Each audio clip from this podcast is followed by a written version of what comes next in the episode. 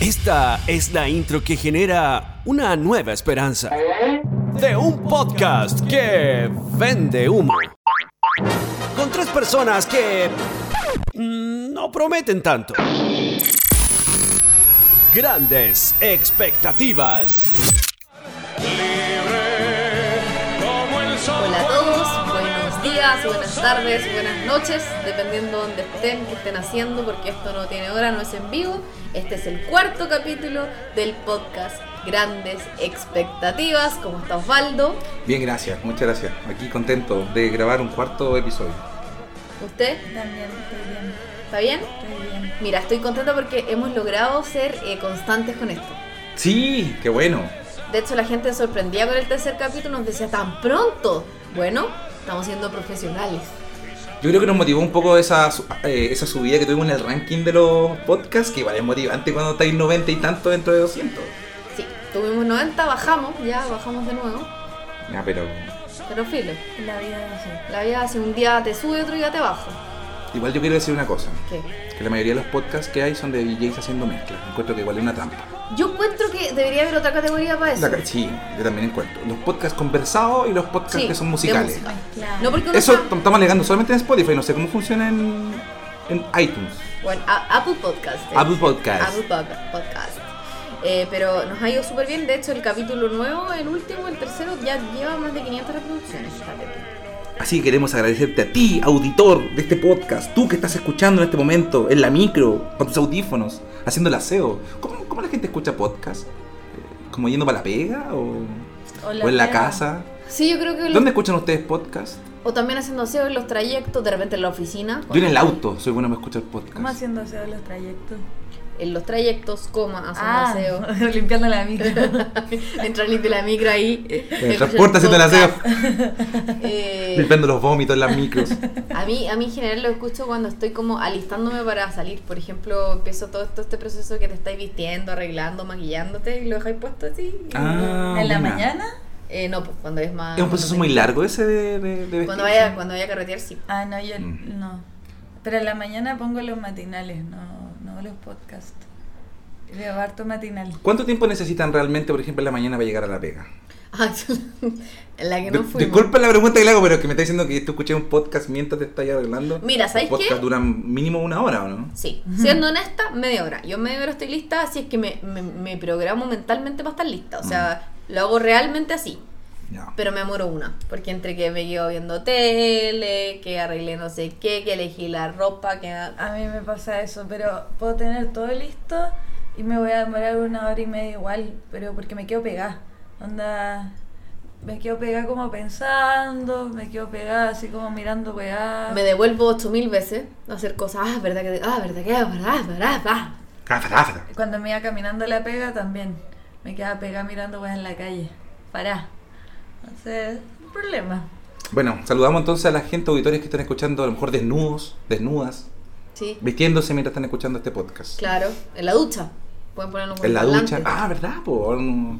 Se usa harto eso. ¿no? ¿El Sí. parlante de la ducha? Sí, pues. ¿Adentro de la ducha? No, pues no adentro de la ducha. No, fuera de la ducha. En el baño. Ya. Hay parlantes de ducha, esos que tienen como un chupón. Son re malos. a mí pero- me regalaron un parlante chiquitito ahora. Y es como lo puse la pieza. ¿Y lo ponía en la ducha? Lo, lo pongo en la ducha. Pero en el baño. Es que, ¿sabéis qué? Me di, me di cuenta de algo, me di cuenta, yo no yo, yo al principio encontraba una tontera ducharse escuchando música, y ahora que lo hago, digo, qué increíble, cómo no lo hice antes. Yo no, yo no puedo ducharme sin música. Ya, ya, tú ya estás en Porque otro tengo nivel, que digamos. hacer lip sync. No, lo que pasa es claro, Con la ducha, De teléfono. hecho, hubo un momento en que me demoro en elegir la canción para ducharme. No. Nunca he visto ese meme que es como que se está, está ahí metiendo en la ducha y, te- y se devuelve y dice, pucha, no puse la tusa. Porque... Ya, pero ¿qué canciones para ducharse? Sorry que te haga esta pregunta, pero no. Depende de la canción con la que esté pegada. Si tú me habláis de canciones para ducharme, me acuerdo de Pobre Angelito 2, el tío cuando se baña. Se está bañando. Sí. ¿Cuál era? Era un coco loco, le patina el coco. Eh, que la hace en español. pero- Pero ella estaba cantando, él estaba cantando, po, no la estaba escuchando. Sí, no, la estaba cantando, escuchando. Estaba en la radio sonando. ¿Sí? Lárgate de aquí, pequeño degenerado, te rompo la cabeza. Eh, no, Yo bueno. no escucho sé música en el baño cuando me estoy duchando, pero sí canto harto. Luis Miguel, Mijares, Yuri. Esas son mis canciones de ducha. Siempre. Ya, perfecto. Son como la aurora. Eh, sí. La antigua Sí, Aurora. la, claro. Ya. Aparte que igual la ducha es un buen timing para saber cuánto te estás demorando, porque tú calculas que una canción dura más o menos 3 minutos y medio, en promedio, o 3 minutos. Entonces, si ya lleváis más de dos canciones, te estáis demorando más en Ya. la ducha. Yo les quiero hacer una pregunta antes que entremos de lleno al tema, porque tenemos un tema hoy día. Sí, tenemos un tema. Tenemos un tema. No sabíamos que teníamos que hablar, no habíamos dejado un tema pendiente. Nos dejamos tema pendiente en el podcast pasado, pero. No, nada. ¿Qué hicieron en, en esta semana que no, no o menos de esta semana, porque creamos un viernes? Y un jueves ya. en estos dale. cinco días, en estos cinco o seis días que, que no nos vimos. ¿Qué cosas pasaron importantes? ¿Pasaron algunas cosas en sus vidas? ¿A eso me refiero? ¿Esa es la pregunta que querías hacer, no? Sí, sí, sí. Antes de que entremos de lleno en un tema, ustedes personalmente, ¿cómo han estado? ¿Han hecho algo? ¿Han visto cosas? compré plantas y están vivas. Y florecieron. Es un gran logro. ¿Para ti? Sí, porque significa que ya estoy lista para tener una relación porque logro mantener plantas y una mascota y no- nada se me ha muerto. Así que, nada, Ya. vamos. Están buenas las plantas. Es que te acordé de esa película 28 días con con Sandra Bullock, donde ella es alcohólica. sí, que entró a un centro de rehabilitación. Sí. Sí, me acuerdo. Ya, Buena película. que la comida está en camino. La verdad, ya. Eh, decían que al final tenía que, antes de una relación, tenía que saber cuidar una planta y mantener una mascota. Pero por eso. Pero no le tenía que levantar la pata a un caballo también. No, eso era para rehabilitarse. Eso es cuando ya estáis rehabilitado, cuando estáis listo para enamorarte. Ciertas personas, no sé. ¿Y tú, Mikey, qué hiciste aparte de. Yo, eh, todo lo contrario a rehabilitarme, la verdad. Y, y después como que reflexioné al respecto y en eso estaba. Preparándome para la otra ola. Ya, muy bien. Bueno, yo les voy a contar. Yo tuve un fin de semana de, de reflexión. Ya. Estuve solo todo el fin de semana. Vi muchas películas muy raras. Eh, vi, vi películas de David Cronenberg antiguas que son horribles. No, o sea, son buenas igual, pero son horribles, me refiero a, a la forma a la forma que trata los temas. David Cronenberg está loco. Y vi una película japonesa que a lo mejor ustedes han visto que se llama Audition, de Takashi Miki, que es una película donde un tipo conoce a una niña por audición, hace una audición de la película, conoce a una chica para enamorarse y para volver con ella porque estaba mucho tiempo viudo. ¿Mm? Y la chica que conoce resulta ser una una loca y le corta, le cercena un, le cercena los miembros. O sea, no, lo- las extremidades. Ah, esos miembros. Sí, a eso me refiero. Es una gran película en todo caso. Donde eh, la protagonista manda una frase que hasta el día de hoy me queda resonando en mi cabeza que dice, solo en el dolor puedes confiar. Eso es lo único verdadero. Y yo creo que sí. Voy con esa palabra. El pues. dolor y la El- maldad. El, dolor es lo único verdadero. Cuando el juego se hace verdadero. Es que uno no puede fingir el dolor porque cuando te duele algo te duele. Pues, weón. No, sí podéis fingir el dolor. No, un, un dolor así de que te están metiendo aguja en el cuerpo. Pero yo he fingido dolores, por ejemplo, cuando ibas a ir, al- no querías ir al colegio y Ya, pero es una tontería, es un infantil, eso es infantilismo. Pero podías fingirlo. Bueno, eso fue lo que hice. Podías este gemir. tiempo. Yo no sé si el dolor es lo más verdadero. Yo creo que la verdad, la, la maldad es lo más verdadero. Porque cuando uno es malo, es malo. Pero uno puede ser- fingir ser bueno cuando es malo. Sí, pues. Pero no puedes Pero, fingir pero, ser malo pero cuando la bondad es la mentira, pues la maldad es pura verdad. Sí, no, lo, que, lo que pasa es que se refiere al dolor físico. Ya, entiendo. El dolor físico igual uno no lo puede, cuando uno le están torturando, pegando, por eso uno tor- por eso existen las torturas, po, Claro. para sacar verdades, po. Lo que pasa con el dolor es que tú no lo puedes evitar. Te viene cuando te viene, ¿no? Bueno, vean Audition, se llama- de Takashi Miike del año 99 por si acaso, que es un gran año del cine. Y ahora sí que hablamos, quería preguntarle qué habían hecho, ¿no? Quería recordar que hicimos un podcast que nunca salió, que fue antes de Año Nuevo, que hablamos de las pe- películas. Oh, La verdad, década, era un sube- Yo es el único podcast que he traído notas. material y todo. Deberíamos. Estudié. Deberíamos cuando termine la temporada subirlo. Lo tengo, Subámoslo. lo tengo. ¿Cuándo termina la temporada? No sé, el capítulo 100, qué sé yo. Chuta, tenéis fe.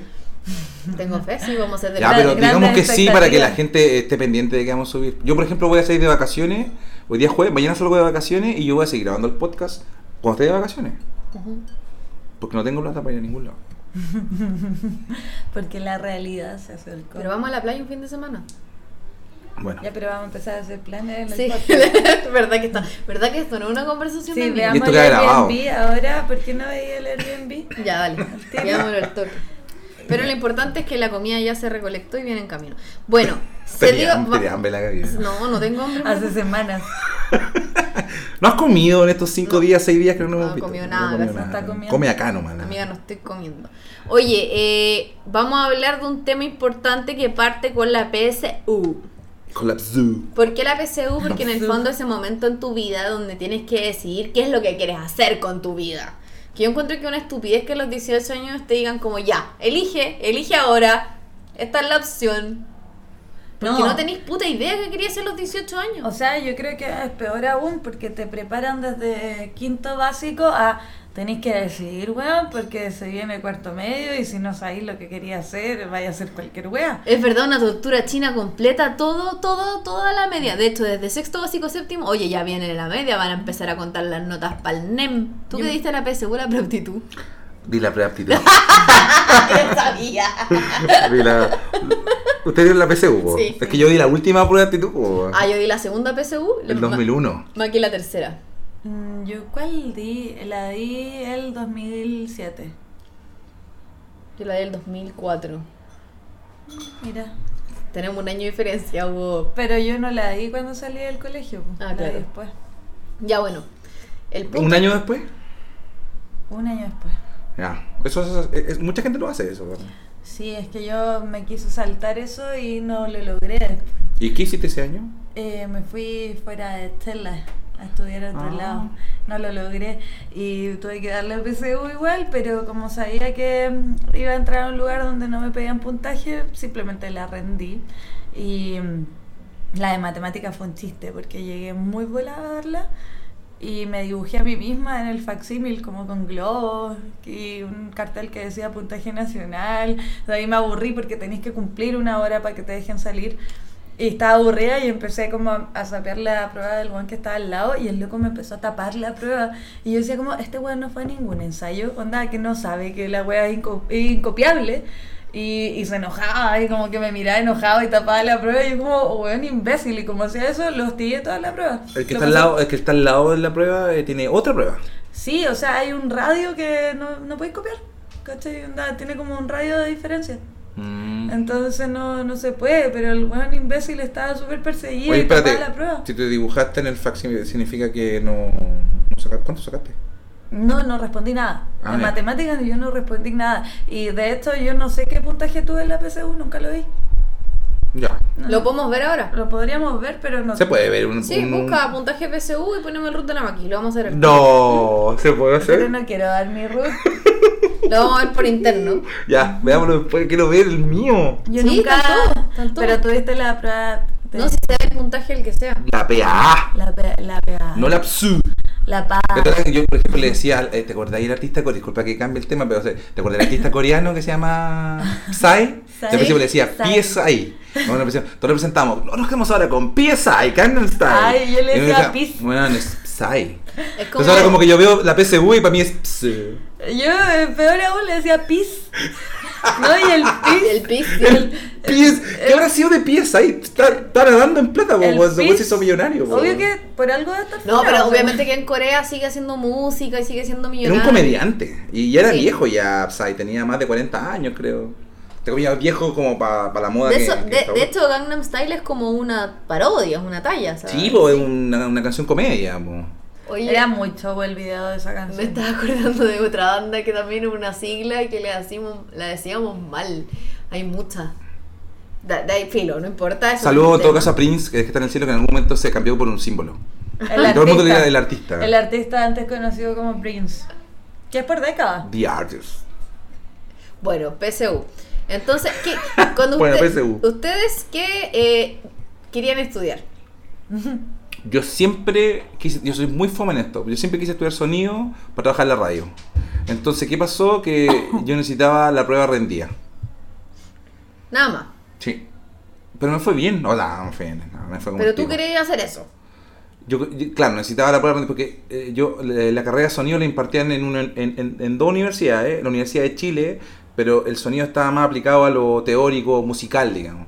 Y yo que necesitaba algo más técnico que tuviese que ver con las consolas de sonido, que era lo que me gustaba, de cierta forma. Entonces como que sentía como que si estudiaba esa carrera, iba a trabajar en la radio. Cosa que sucedió, entonces como que al principio era muy absurdo lo que estaba haciendo. De hecho, yo me decepcioné de la carrera, así como en la mitad de la carrera dije, esta no es la carrera porque estudiar sonido, como que todos los güeyes se querían la raja. Me acuerdo que una vez yo en un, en un, eh, en un estudio de grabación, en la clase de estudio de grabación, el profesor me dijo, Solorza, ¿cómo quiere usted que suene esta guitarra? Y yo le dije al profesor, me gustaría que sonara como las guitarras de Linkin Park.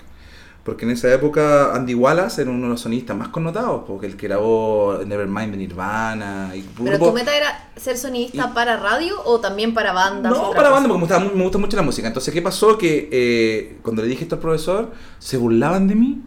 Se burlaban de mí y me decían, mira, ahí va el Linkin Park, me decían, en el patio. bueno, Linkin Park. Cuando Oye, entraba, los profes me decían eso, los profesores me voy Y mira dónde estás ahora, mira de quién te burlaste. Mira de qué te burlaste. No, pero bueno, filo. Pero me decepcioné en algún momento de la carrera porque sentía muy chaquetero. Entonces yo solamente di la PSU para entrar a estudiar, porque necesitaba la prueba, La preaptitud, la prueba aptitud rendida. La PA. ¿Y usted qué? Usted estudió varias carreras. Yo no, yo estudié dos, en verdad estudié como tres meses una y me fui, eh, que era diseño de vestuario, no me gustó, pero es que no me gustó el lugar donde estudié. Era muy concheto. Pero, ¿Dónde era? eh, en Buenos Aires. Ah, ¿y no te gustó? No, eran demasiado cuy con mis compañeros, me apesté la weá y no fui más. ¿Y cómo Un día los- iba en la micro y dije, sé que no quiero ir. Y me fui a pasear y estuve mucho tiempo paseando después de eso y no fui más. Eh, pero yo siempre quise estudiar cine desde que era muy chica.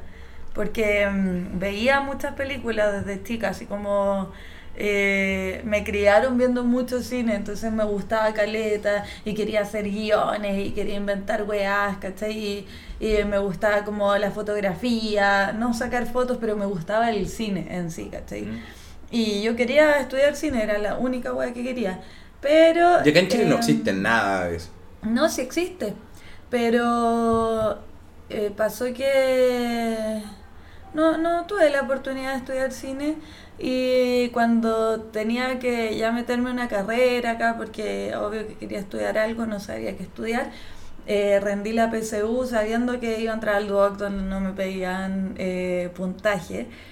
Y el día que me fui a inscribir al DUOC, eh, iba en la micro en camino a inscribirme, eh, sentada en la micro pensando, ya, ¿qué estudio? ¿Qué estudio?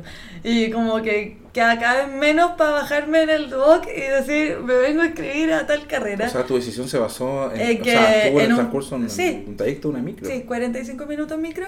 ¿Decidiste qué estudiar? Y dije como, ya, filo, voy a estudiar diseño gráfico. Pero... eh, ¿Y cuáles eran las otras opciones? No, ninguna, si yo no sabía qué hacer. Porque no quería estudiar diseño de vestuario, ¿cachai? Yo siempre, lo único que quería era estudiar cine. Entonces todo lo demás para mí era como un descarte. ¿Por qué no estudiaste audiovisual? audiovisual? Em, porque no, no, no sé qué pasó. No lo pensé en la micro, la, micro, verdad. No El- el- estaba nadie para decirte, oye, cine, audiovisual, igual puede ser. Claro, no.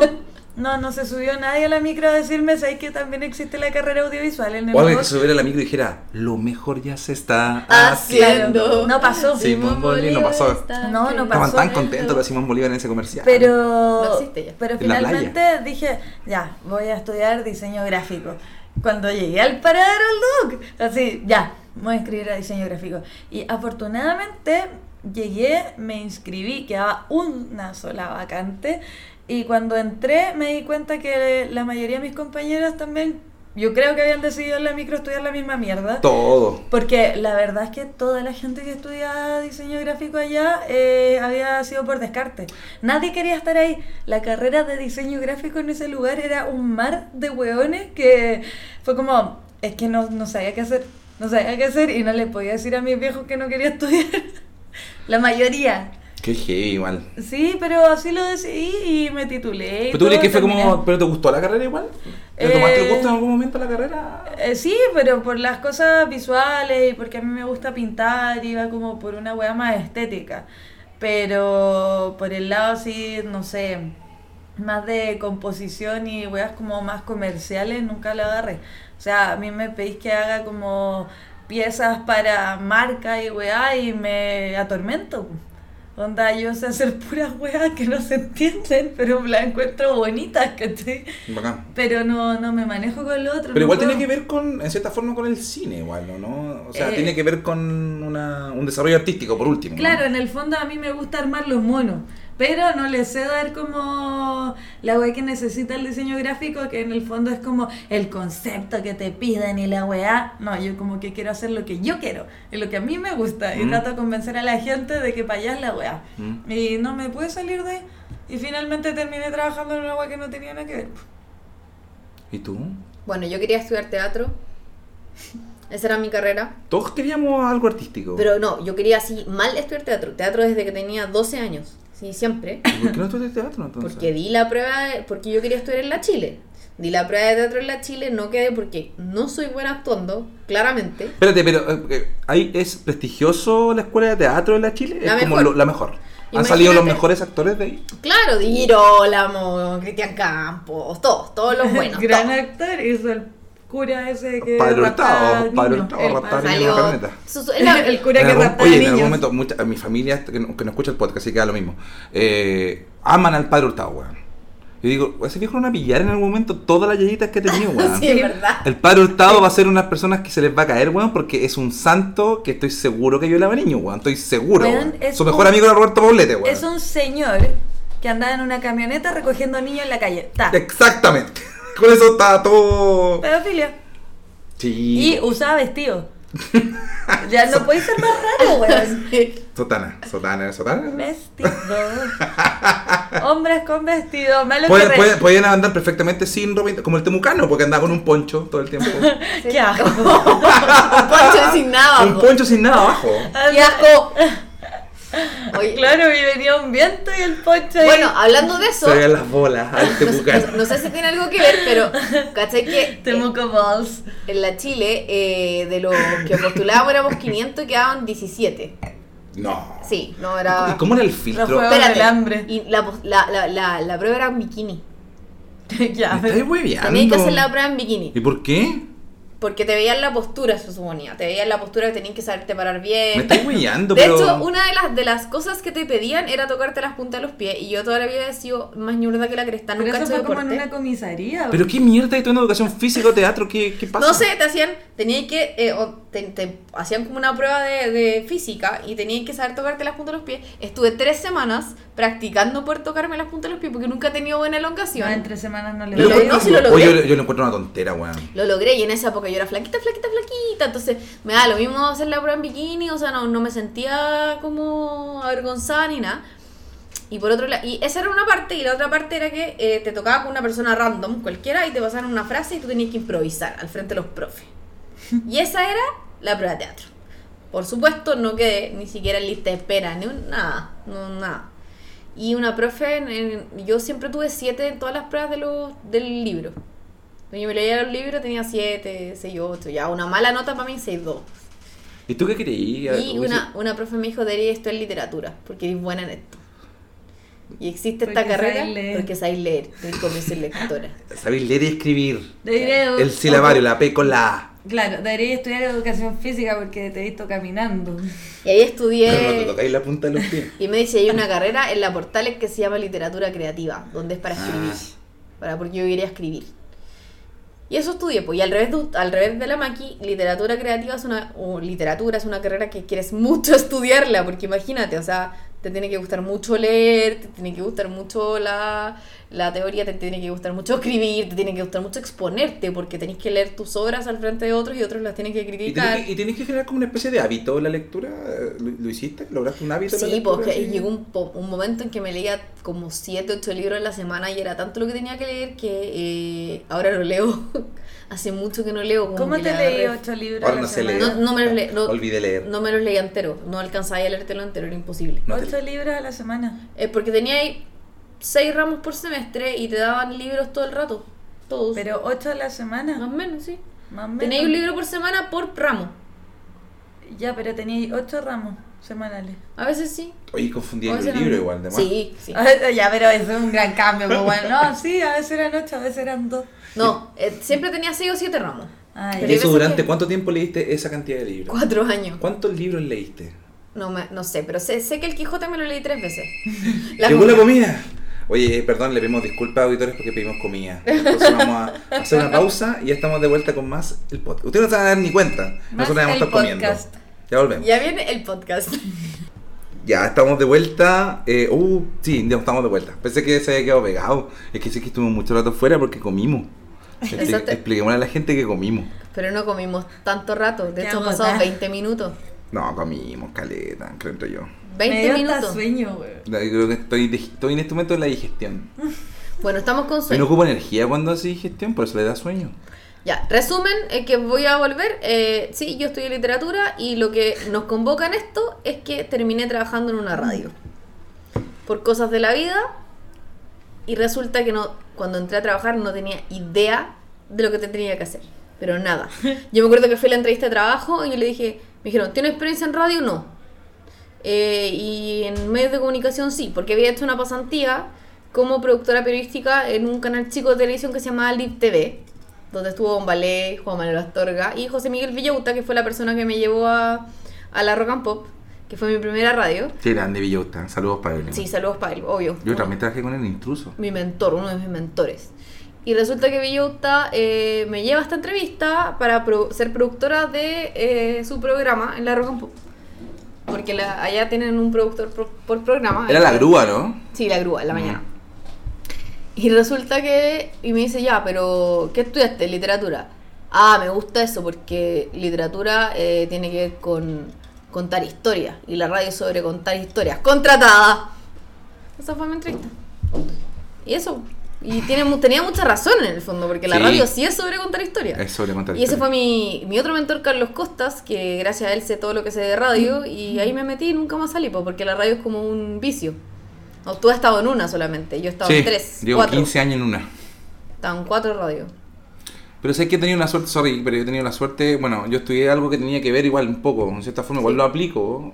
Es que a ti te salió todo según el plan. Sí, bueno, es Sí, impresionante. Eres de las pocas personas que le salió todo Sí, según el plan. Pero sin querer, ¿ah? Sin querer, no- no- nunca tuve un pituto en la weá, ¿cachai? Como que yo partí como control, estuve en turnos de noche de mierda, que me acuerdo la, la Carolina antes cuando estaba sola, sin las empresas que le habían comprado, puta, le pagaban un control para que fuera conserje y control, po, Igual porque yo tenía que que- cuidar la radio. Yo creo que la diferencia es que tú tenías ahí un plan. po. Porque ninguna de nosotras dos tenía un plan. Tú tenías Sí, un plan ser. así después Sí, de salir de sí, literatura como, ay sí, voy a trabajar en una biblioteca. No, po. No, de hecho mi plan fue estudiar pedagogía. Porque dije, necesito un título para tener plata, porque ¿cómo voy a ganar plata eh, habiendo estudiado literatura?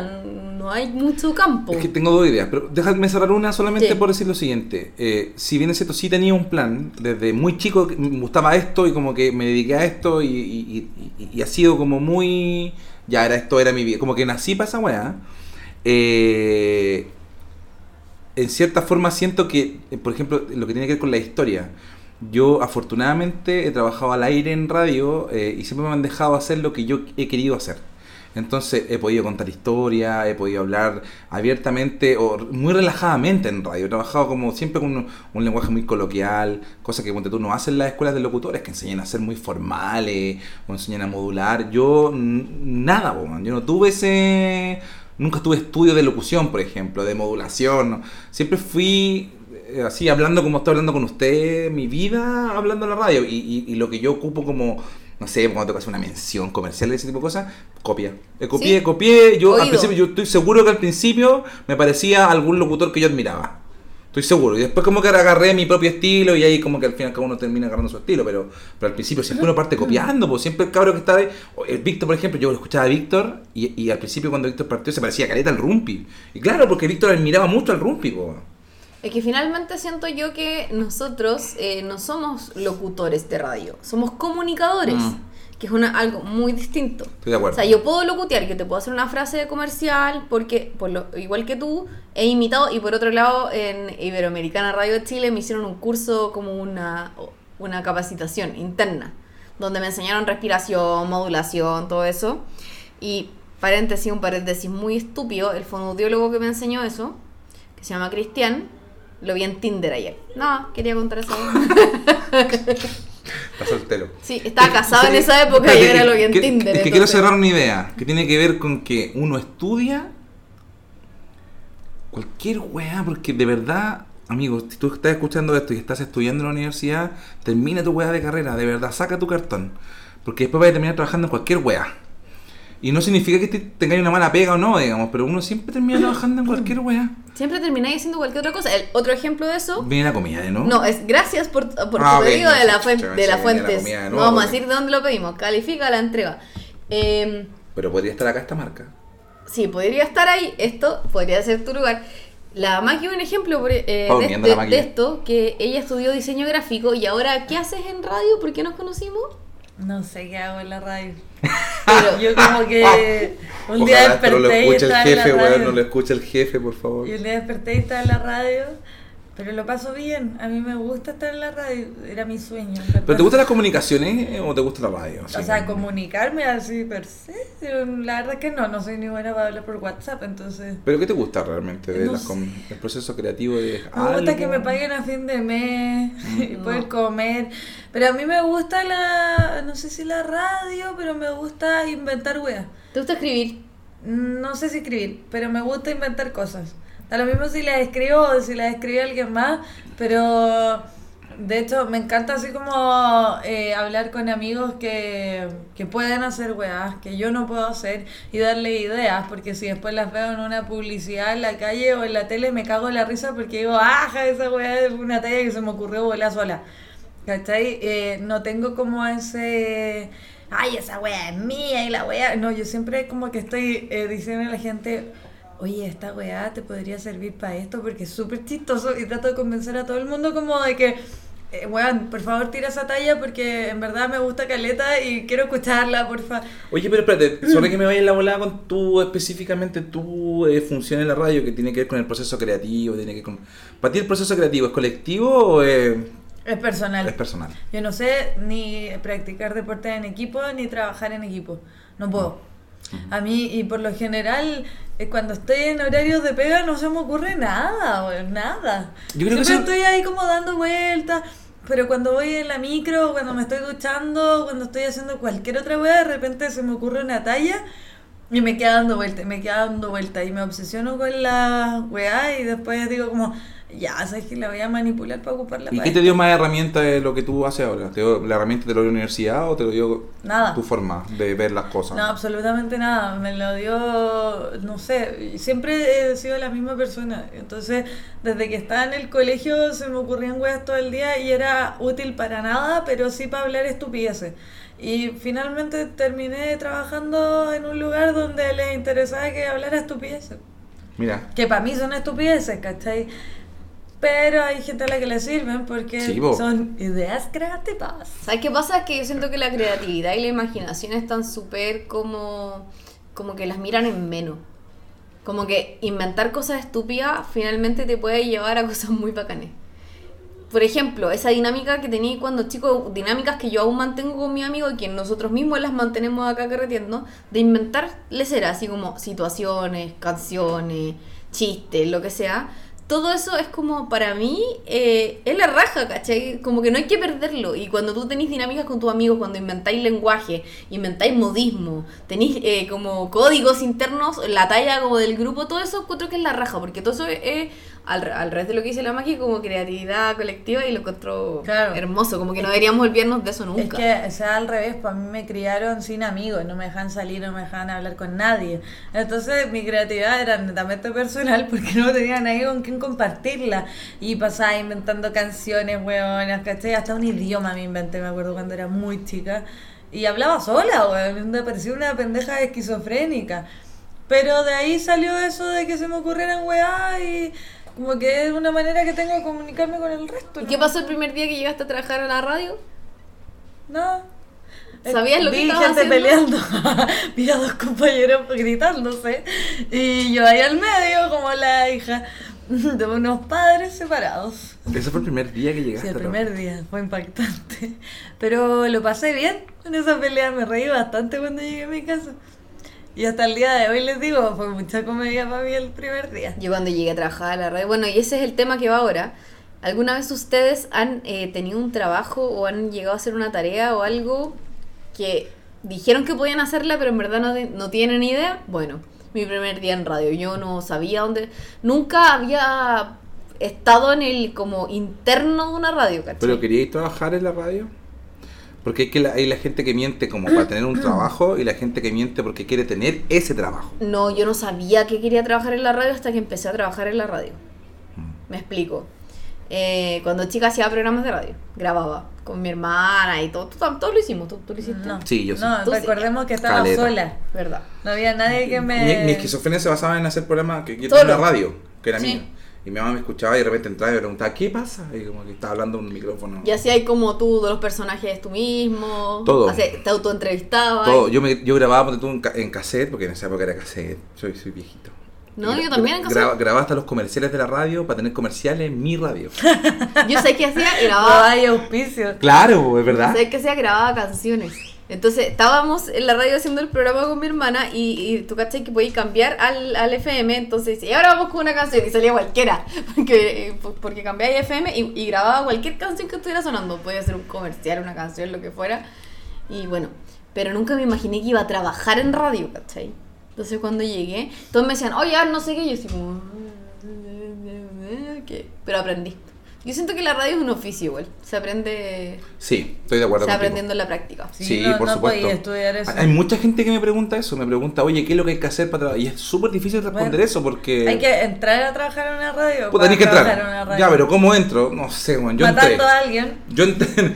Eso pasa Puedes mucho. matar a alguien porque es la única manera en este momento. O, o- o las casualidades, porque te den, porque a mí, a mí me pasó que había un profesor que, que me hacía clase a mí, que un día me escuchó mi voz y como que pensó que yo podía, porque igual tenía interés en su clase, y ahí me llamó, entonces, claro, uno puede entrar de repente por, por, por algo, al- algo se va a dar en algún momento, pero cuando una persona me dice que tiene ganas de trabajar en la radio y cómo lo hace para trabajar en la radio, yo de verdad no tengo ninguna respuesta. Se pueden comunicar con Don Juan. Don Juan guion bajo FM. Don Juan, Para le mandamos saludos a Don Juan. Para todos los chicos y Él las no- chicas. no- Él no va a hacer entrar a nadie en la radio. No, nada, es difícil igual eh, aconsejarle a alguien cómo, cómo lo puedo hacer. Y digo, puta, tenés que ir, dejar tu currículum, pero yo nunca dejé un currículum tampoco. Eh, no hice ese proceso, pues no pasé por ese proceso. Lo yo sí pasé por ese proceso antes cuando postulé esta pasantía que les contaba para poder trabajar en, en un convenio que hizo mi universidad con este canal de televisión y ahí currículum, tuve entrevista y no conocía a nadie, no conocía a Villota, ahí entré, no ¿Hacer hicimos entrevistas amigos. psicológicas para entrar a un canal de televisión? Es que era un tan chico Lip TV que no, todavía no existe. po. ¿Alguna vez escucharon de ese canal? Yo creo que nadie lo vio. Si alguien lo vio, escríbame a mi Es que daba ahí Instagram. en, eh, en, en, en, San, en Sanhattan. Sí, quedaba ahí, de hecho. Sí, no sé, alguna vez fui Era muy chiquitito, sí. muy, muy chiquitito y no se veía en señal abierta, se veía en UHF. Sea, tenía que tener como una antena especial para verlo en la tele. Porque ni siquiera lo podía ver en internet, era muy, muy, muy precario. No, aquí entrevista psicológica. Y aparte era una pasantía que era eh, obligatoria de la, de la universidad, porque la universidad le pre- mi universidad le prestaba estudios de televisión, los estudios de televisión que tenían ahí, al canal. Y a cambio de eso, obligatoriamente tenían que contratar como pasantes de la carrera, ¿cachai? Ya, pero espérate. La pregunta es, ¿mentiste para entrar a trabajar? Sí, porque me preguntaron si hablaba bien inglés y dije que no, que sí, y no hablaba tan bien inglés. Pero, ¿cuál es tu, cuál es tu nivel de inglés? Medio. Cuando pido una cerveza me pasan un oso. Ajá, claro. Oye, pero ¿sabes qué me pasa? Una, una- yo no quiero mirar en menos a ninguno de mis compañeros, a ninguno. Históricamente. Llevo 15 años en la radio, han pasado muchas personas. y fíjate que habían compañeros míos que eran periodistas y no sabían hablar inglés. Yo entrevisté a Bob Sinclair, a Simple Plan, a Fergie con el inglés que aprendí en las películas, weón. Yo, Sí. no porque los periodistas fueran, pero los periodistas decían, no, no, no, no. Pero es que muchas- Como que se le iban collera y yo decía, ya, yo. Y yo iba por, solamente porque lo aprendí viendo películas en inglés.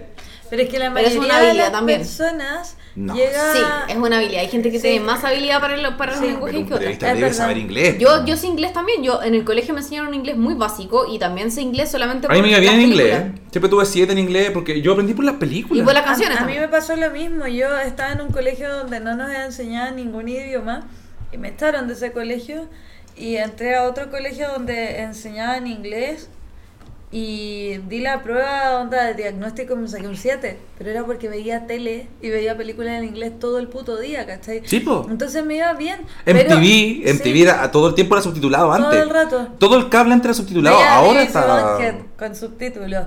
Entonces, después igual pasa mucho que la gente, o sea, es muy normal que lleguen personas como a la educación superior sin saber nada de inglés. Y a mí me pasó eso, pues caché, onda como que yo cachaba porque soy de la generación del TV cable y porque me tenían encerrada todo el día y el verano, todo el verano. Eh, entonces aprendí inglés viendo tele, pero después cuando entré a estudiar, me acuerdo que no entendía por qué tenía compañeros que no cachaban nada, pues. Y es que, claro, pues, onda, ellos no estaban ni ahí en el colegio, no pescaron o no les enseñaron inglés, o su abuela no los encerró en su casa todo el verano viendo tele, ¿cachai? Como a mí.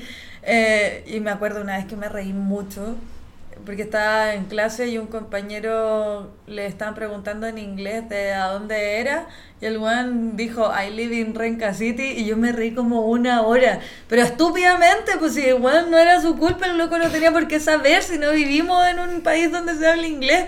Pero para mí era como una weá muy inserta ¿cachai? por la tele y en verdad la vergüenza era la mía, si yo era un antisocial de mierda, ¿cachai? El loco a lo mejor tuvo una infancia a la zorra y vivía en Renca City, ¿cachai? No olvidemos a Arenita, diciéndole a Britney, I'm a fans to you. I'm a fan I'm a to you. fan I'm a fans to you y, y, y, bueno, Luis Jara. Ya, pero bueno, ahora Bueno. Arenita habla danés. O sea, no. Arenita ganó. Arenita Arenita No, ganó. Arenita la ganó. Arenita O sea, miremos a Carol. Dance y a Arenita, Arenita ganó. Ganó. Se hizo Ganó. justicia.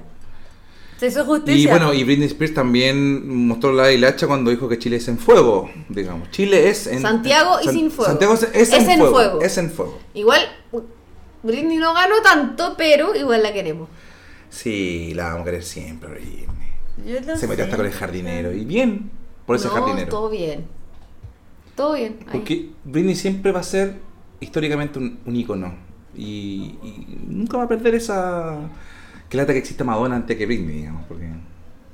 Pero es que yo creo que son generaciones distintas nomás. Sí, pero siempre va, a ser, va- siempre va a ser después de Madonna. Es que Madonna ya. No, señora, adéntrese o no. Madonna está con un cabro, ya nos pusimos a hablar de esto, que fue de 25 años. Pero siempre lo hace Madonna. Es como Leonardo DiCaprio. Pero tiene como 60 años ya Madonna. Leonardo DiCaprio está en la mierda, weón. Pues Leonardo DiCaprio tiene 50 y, y ninguna polola sobrepasa los 24 años. Termina con ella. Después pasa los 21 con las pololas y, term- y termina con porque ella los le 20. chupa la juventud. De hecho, el, el, Ricky- el- Pero el- no se el- ve joven, entonces está el- mal. el chiste- No, pero es que es cardio nomás. El chiste de Ricky Gervais es perfecto. El tipo fue a la van premier de, de Once Upon a Time in Hollywood y a la, a la salida, como duraba tres horas, la novia estaba muy vieja para él. Pero bueno, volviendo al tema de mentir, yo sí mentí para entrar. Eh, que lata que, ojalá que esto no lo escuche el profesor que me hizo clase, que me llevó a la Radio Carolina, porque él me preguntó si yo sabía trabajar con los equipos que estaban en la radio. Y le dije que sí, y no tenía idea, nunca lo había visto. Pero aprendí en una semana, porque igual uno aprende, pues, weón. Pero igual tú Cuando tenías, uno quiere algo, aprende. ahí una base de equipos. Sí, pero nunca había sido. sonido. Lo que pasa es que A mí antes- me dicen, a mí, a mí mi jefe Jorge Méndez actualmente me preguntó, ¿usted sabe controlar? Y yo le dije que no, porque ponme en una, nunca había estado en una consola, nunca había estado en una mesa, a mí siempre me había, había tenido un, un radio controlador al lado, ¿cachai? Yo le quiero mandar un saludo a Jorge Méndez, que hoy día le puso 16, ve- 16 me gusta a distintas fotos, o sea, 16 fotos. Tuyas. Es que eso hace mi jefe. A veces. Mi jefe lo hace que se mete a mi Instagram y, y le da like a todas mis fotos seguidas. Entonces lo veo durante un día, lo veo mucho en mi Instagram. Y después deja de existir. Bueno, cuando Te le yo, mando un saludo. Yo no yo sabía llegué no, y trabajar. dije la verdad, pero le dije, pero aprendo rápido. Es que eso es. po. Mentira, nunca aprendí. Me trataron de enseñar como cuatro veces y no, no lo logré. Yo aprendí, yo aprendí. aprendí. Oye, aprendí, eh, de hecho no solamente aprendí a controlar, sino que al fin y al cabo cuando estuve en el lugar, aprendí a ver cómo hacían los locutores sus programas y, y entendí sus falencias. Y cuando uno entiende las falencias de la gente Lo y dice, esto lo puedo hacer mejor, ahí viene el problema. O el, o el beneficio. No, de hecho, bueno, yo no quiero, no quiero mirar en menos a nadie de mi pega, pero yo, y, y tampoco quiero creerme la muerte en esta weá, pero les voy a decir la verdad, porque después de, tú cachai que yo salí al aire barsamente, yo no le pedí permiso ni a mi jefe, a nadie, yo llegué, pesqué un micrófono Ah, porque no había nadie en ese, Yo ese pesqué día. un alargador de micrófono y lo tiré para adentro porque antes era como control, vidrio, locutor. Claro. Eso era como la Sí. característica de una radio antes. Sí. Yo lo que hice fue pesqué el, el micrófono adentro, lo tiré al control, donde está la música, donde está el. Y con un alargador de micrófono ordinario, y desde ahí salía al aire. Le mando un saludo muy especial a Jaime Pereira, que fue la persona que me dijo: Tú dale, yo no tengo nada que hacer acá. Él entendió en ese momento de que yo quería hacer esto y que era mi oportunidad para hacerlo. Pero ¿por qué no? ¿Por qué lo hiciste? ¿Cuál era el contexto? Los dos locutores que estaban en esa época, esto fue, en el contexto fue 2006, Revolución Pingüina. Ya. ¿Se acuerdan? Que Sí. estaba la cagada, la Revolución Pingüina, toda la cosa.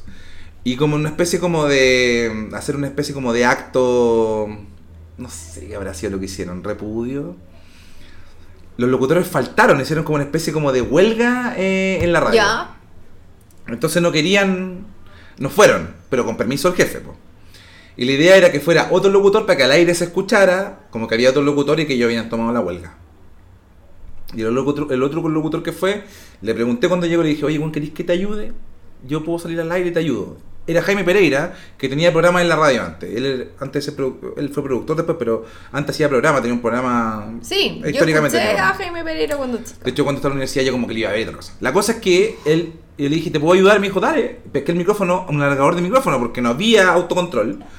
Voy, hablo al aire y cuando empiezo a presentar canciones, recibir llamados, él me mira, está leyendo el diario y él me dice, dale tú nomás. Y, se, y siguió leyendo el diario. Me hablaba entre medio de las canciones, pero fuera del aire, no, hablaba- él no quería salir al aire.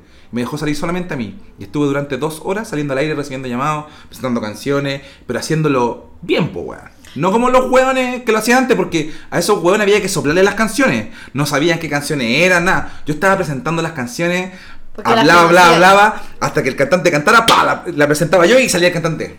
¿Me entendí? No, Lo hice perfecto. Eso es un arte. Y esa weá la escuchó mi jefe. En vivo. Entonces cuando mi jefe después llegó a la radio, me llamó a reunión claramente, y yo dije, aquí cagué. ¿Quién era? Jorge Méndez. Y me dice, eso no se hace, pero lo hiciste bien. Entonces, hagamos una cosa, y ahí Jorge me empezó a dar un programa en los fines de semana, después tuve todos los fines de semana un programa, hasta que un día me dijo, te voy a dar un programa en la mañana. Y ahí fue cuando eh, hicimos pegar las sábanas con Víctor, porque yo con Víctor tenía muy buen fiato, éramos amigos. Y, y Víctor estaba haciendo un programa con otra persona que no entendía nada del humor. Y yo le entendía todo el humor, pues, weón. Entonces dije, yo con este weón puedo hacer algo. Y bueno, eh, de ahí el resto de historia, pero, pero me refiero que hay una persona siempre que te va a dar la oportunidad si tú tenías realmente el talento. O, si o lo demostráis, o si querías realmente. Porque yo, yo creo que lo quería tanto que al fin y al cabo se dio, pues, weón. Esa es mi historia. Muchas gracias weón, por ayudar. Pero Jorge Méndez me descubrió. Ah, no te gustaría hablar de Jorge Méndez, hablar de Jorge Méndez, porque él me descubrió. Él, de verdad, de, de hecho creo que tiene como en su biografía, mi jefe, como que tiene como, o en su Twitter, o en algún lado, por favor, dice, eh, como que él ha como a... ¿Cómo ¿Cuál es la palabra cuando uno cuando uno trae a gente? Cuando uno... ah, ¿Al mundo? ¿Reclutó? reclutó.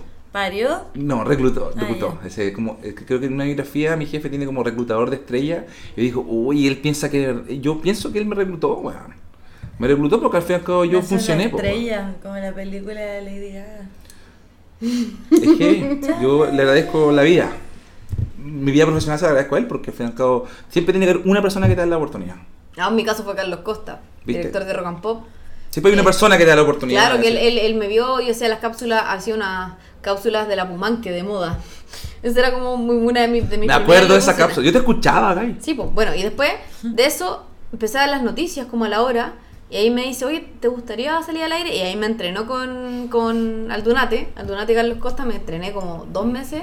Todas las noches así me hacían, me enseñaron, y eso que tú aprendiste solamente escuchando, de saberte los tiempos de las canciones para poder presentar, yo ahí lo aprendí, así como pa, pa, pa, pa, pa. Y yo esto, escucho una canción y ya me sé perfectamente los tiempos, no me tienen que, no me tienen que decir qué canción viene, y así, haciendo continuidades perfectas para que la cuestión fluya. Bueno, pero en la rock and pop siempre hubo como esta especie de, como de autocontrol, po. O sea, no, había un controlador para mí. Sí, no, claro, pero había algunos locutores que se autocontrolaban. El FMG también lo hacían, po. Había locutores que se autocontrolaban. Cuando, por lo menos cuando yo entré a la Rock and Pop, no. No había Pero, ninguno. Pero ¿queréis está- ¿sabes saber que de- la, la Maki se está quedando dormida porque estamos hablando de cosas muy, muy específicas de Pero, pero radio. puedo decir una cosa, una sola cosa. ¿Tú sabes que la persona que me enseñó a controlar bien en radio? ¿Quién? Javier Olivares. Al cual Es le que mando para mí. Javier Olivares es uno de los mejores locutores y autocontroles. Tiene la mejor puesta al aire que he escuchado en la vida, Yo la tiene Javier Olivares y desde fan. aquí mando un saludo porque... A pesar de tener muchas diferencias políticas con él, muchas diferencias No, pero políticas. profesionalmente en radio él es Oh, una buena es un- es un gran profesional. Tú lo escucháis y el tipo fluye de una manera impactante, es seco. Oye, llevamos 48 minutos. Ya, María Paz, ¿Qué? despierta. Mira, a mí eh, Javier Olivares no me afecta en lo absoluto. Lo único que recuerdo de él fue que estaba animando un, prole- un programa cuando alguien se quebró un diente. Dos. Ah, una persona sí, por los hermanos sin dolor. po. Es lo único que recuerdo de él. Increíble. Después, como que pasó una ola de tiempo y supe que hablaba como venezolano. Y eso es todo lo que sé de él. No Hablaba, sé hablaba caribeño. Se fue. Caribeño, sí. Y se ahora es corresponsal de todo. Y en cuanto a lo demás, no sé, yo nunca he sido una estrella porque nadie me ha descubierto. Y tampoco sabría estrella de qué podría ser porque... Bueno, mira, estás en un podcast ahora, quizás en eh, Spotify. Que en no- algún momento fue 92 o 93. Sí, quizás Spotify nos escucha y dice, oh, miren, compremos este Pero es podcast, que como lo hicieron con... realmente yo no ¿Cómo se llama el podcast de Edo Caroe? Eh, Alguien debe morir, Martín No tengo, debe morir. no tengo la No. menor idea. Juan. Juan debe morir, no. Eh, por lo general yo nunca sé nada, onda, nunca escuché radio antes de entrar a, escu- a trabajar en la radio, pero fui muy honesta al respecto. Eh, pero nada. ¿Tú recomiendas o sea, la honestidad? Yo, por supuesto. Si finalmente es lo único O sea, ¿tú que crees te- que eso hicimos algo, algo negativo al haber mentido? No, no, no, yo no digo que sea algo negativo decir que tienes skills que no tienes, porque eso se aprende en el camino. Lo que no hay que mentir es cosas que, que sepas, así como informativa, onda, no, sí, obvio que sé quién es Javier Olivares, ¿para qué va a inventar esa chat, Sí. weón? Si no, no da o- lo mismo. o- o- o- o un doctor, no puede, un médico no puede decir, no, yo sé hacerlo y chucha, Claro, onda. pues. No, pero da la- el- hay, claro, es que hay ciertas cosas que puedes aprender no en el camino, mentir. pero operar a alguien no es algo que puedes Un médico el cirujano no puede mentir, no, yo puedo hacer eso, no te preocupes.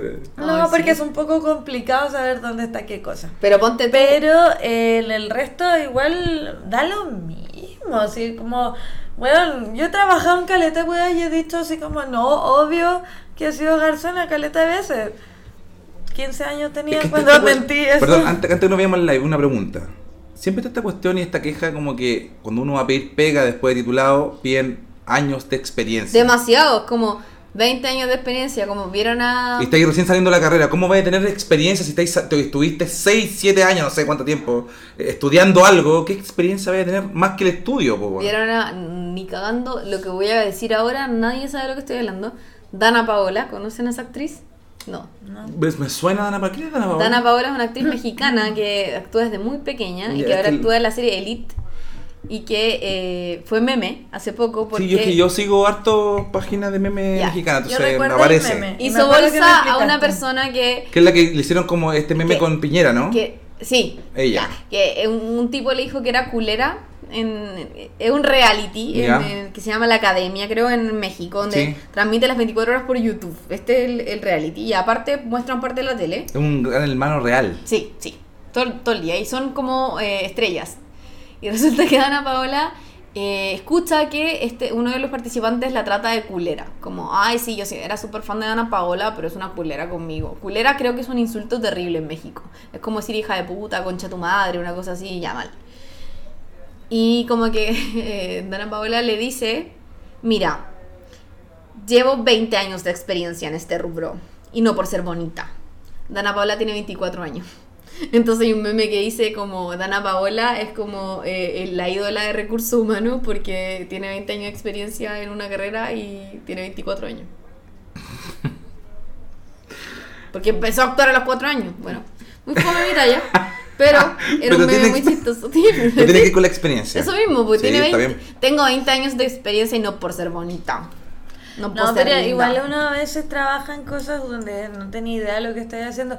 Por ejemplo, yo una vez con mi mejor amiga hicimos una especie de pyme que nos pusimos a cocinar chupes de jaiba.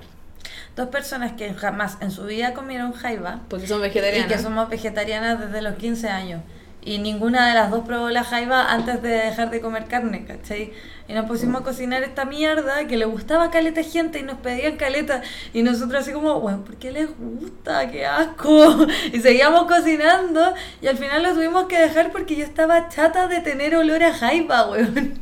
¿El- ¿Pero le iba bien? Sí, les iba súper bien, nos pedían caleta, pero era como... Nos peleábamos, así como, ya te toca a ti, ¿cómo revolver esa wea? No, a ti, ¿cachai? Pero, claro, ninguna de los dos sabía lo que estaba haciendo. Lo único que sabíamos es que algo le estábamos echando a la weá que estaba rico. Y nos pedían mucho y lo dejamos, lo dejamos. ¿Y ¿Qué, qué era?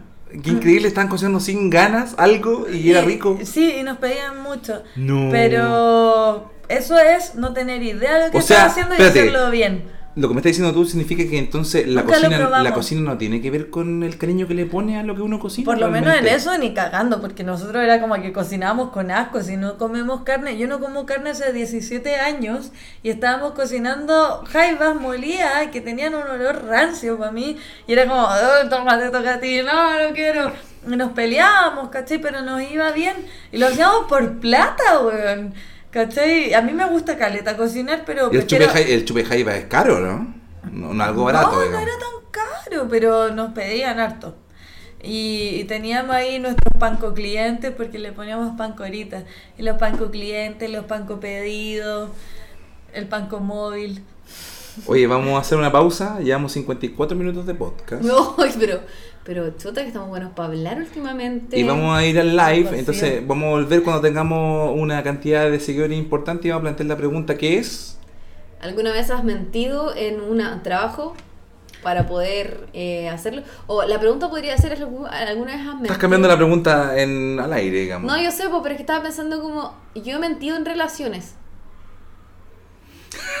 como en citas. No, pero ya no estamos, No, viendo es otra- que estamos hablando está solamente lo laboral. Si lo Gaby, por favor, claro. enfoquémonos en algo. He mentido en citas, he dicho que hago cosas que no hago. No, pero eso puede ser No, para otro podcast. Eso puede ser otro pero ¿por qué podcast. te va para allá? Si lo que queremos saber es si alguna vez se han inventado habilidades que en verdad no tienen para poder entrar en Mira, una pega. hagamos una cosa, mira, transparentemos algo. Íbamos a hablar de Parasite, la película, y a propósito de Parasite, la película, estamos preguntando esto si alguna vez has mentido en tu trabajo. No vamos a hablar de Parasite porque yo creo que deberíamos hablar de Parasite cuando se estrene, porque Sí, de todas maneras. yo creo que es imposible hablar de, hablar de Parasite sin hablar de la película con Pero spoiler. lo bueno, lo bueno es que la gente que haya escuchado este podcast y después vea Parasite se va a acordar de nosotros. Ya, Mucho, bacán. mucho. Vamos al live y estamos de vuelta con eh, su respuesta y toda la cosa.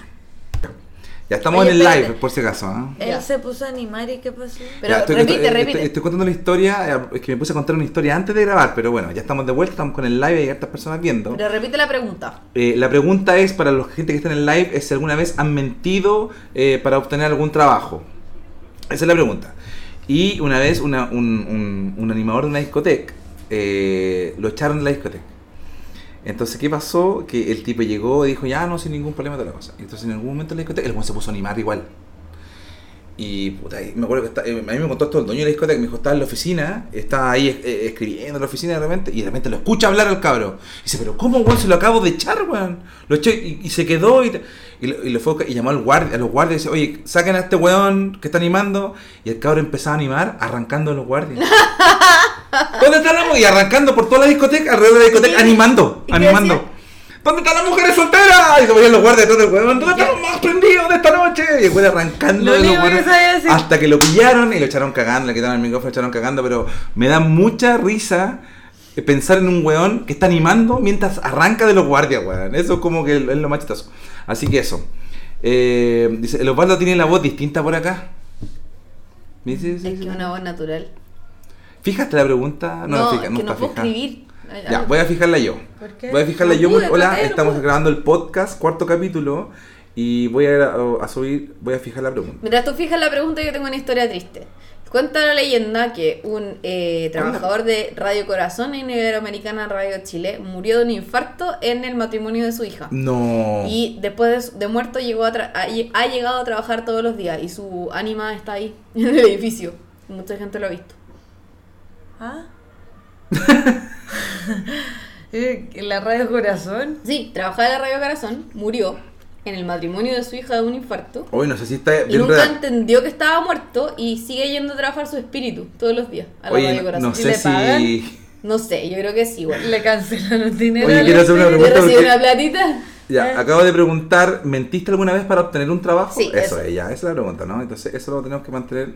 ¿Cómo? Presiono ahí en la pregunta y me tiene que aparecer un mensaje que dice, ah, fijar comentario, Sí. perfecto.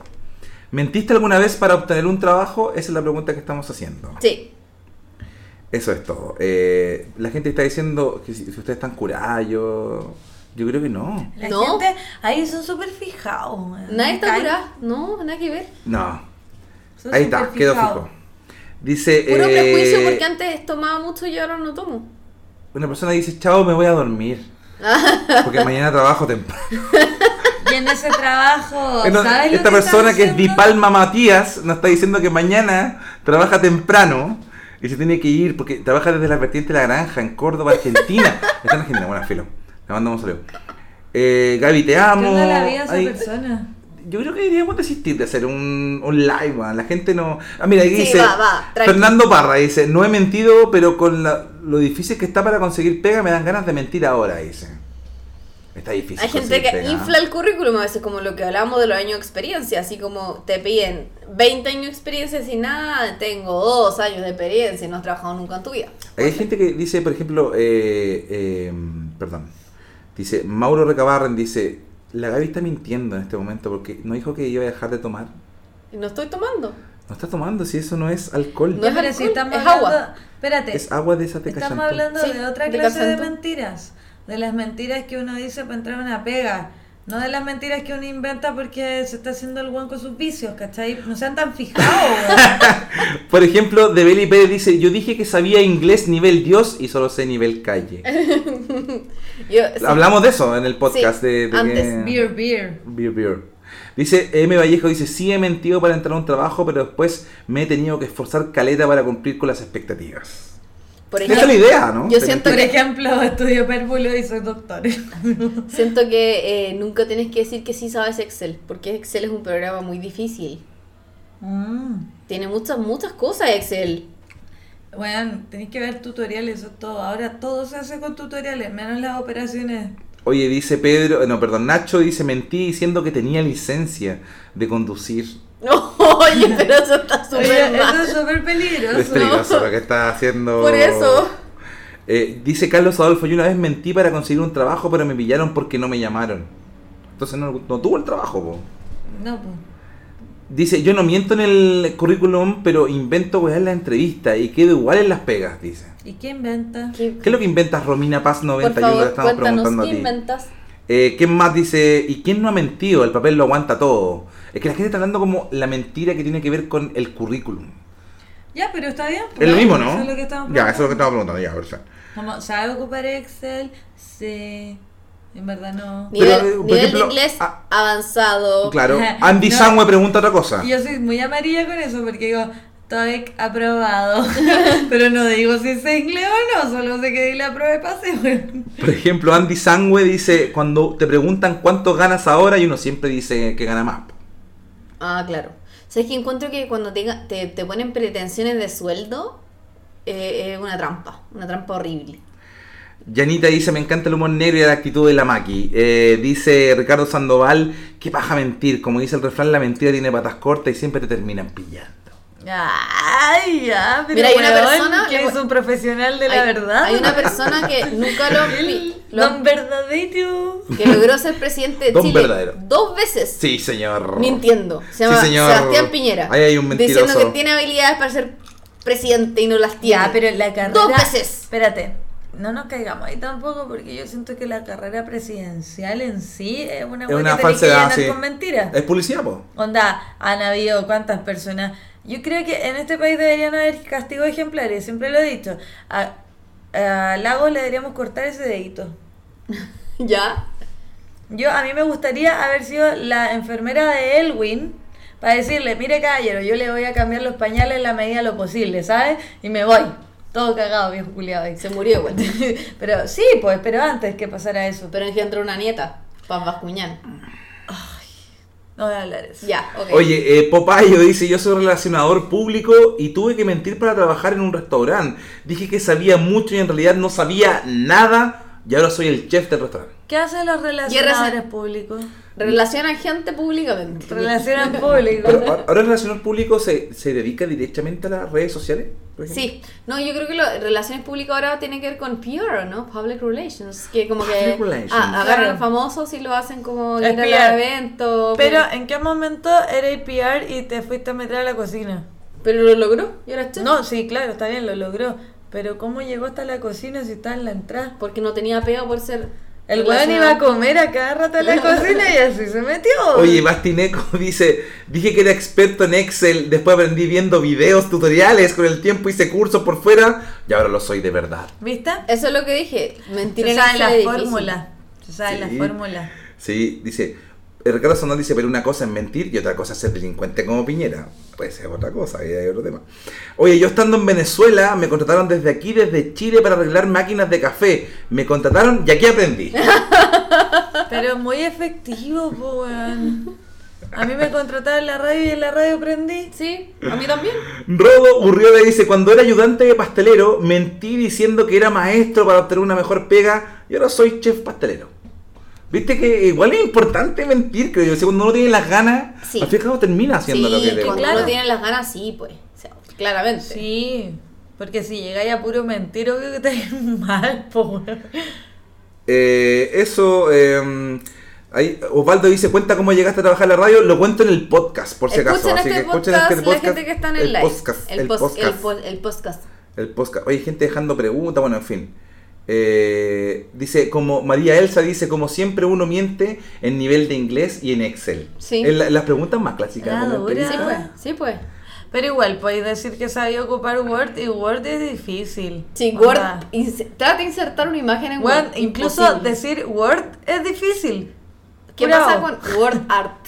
Word Art, maravilloso. Muy eh, Vaporwave. Esa. Pero ya no existe Word Oye, Art. Ángel 13 Bustos dice algo que yo creo que es muy cierto. Voy a tratar de, de, de exponer su, su, su pregunta, que está bien mal escrita, pero dice: Hay que saber mentir o si no te vaya a la mierda. Es verdad. Es verdad. Es verdad. Eh, saludo a la Gaby, me cae la raja. ¿Dónde se escuchan los, co- los podcasts? Dice Ricardo Choi. Hay un partido de fútbol, creo. Ahora me estoy enterando recién que hay un partido de fútbol ¿De la qué? televisión. De la selección chilena. Así que me dado Mire, yo le voy a mostrar. Usted entra acá a Spotify. ¿Ve? ¿Ve? ¿Ve que entra a Spotify?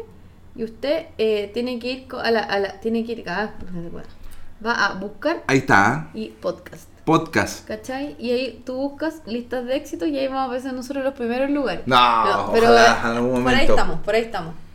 Y busca grandes expectativas, se llama el podcast. Oye, Pedro Muñoz dice, imagínense que yo, yo dije que sabía manejar camiones y aquí estoy ahora, puro cortando cable. Bueno, eh, Romina Paz 91 dice, por ejemplo, nunca había trabajado con adultos mayores, pero era requisito para el cargo e inventé la media experiencia y me cayeron y sigo trabajando con ellos y los amo. Oye, agradecer a toda la gente que estuvo conectada en este live. Como siempre, nosotros vamos a seguir grabando el podcast. Si usted se quiere escuchar, quiere escuchar su historia y su nombre, este capítulo va a ser publicado el día domingo en podcast. En podcast. Oye, de y Spotify, dice- porque también estamos en Apple Podcast. Espérate, y antes de cerrar esto, dice Yare Ibaj, no sé cuál es su nombre, dice, dice, voy a tener que mentir entonces para dejar de ser cesante.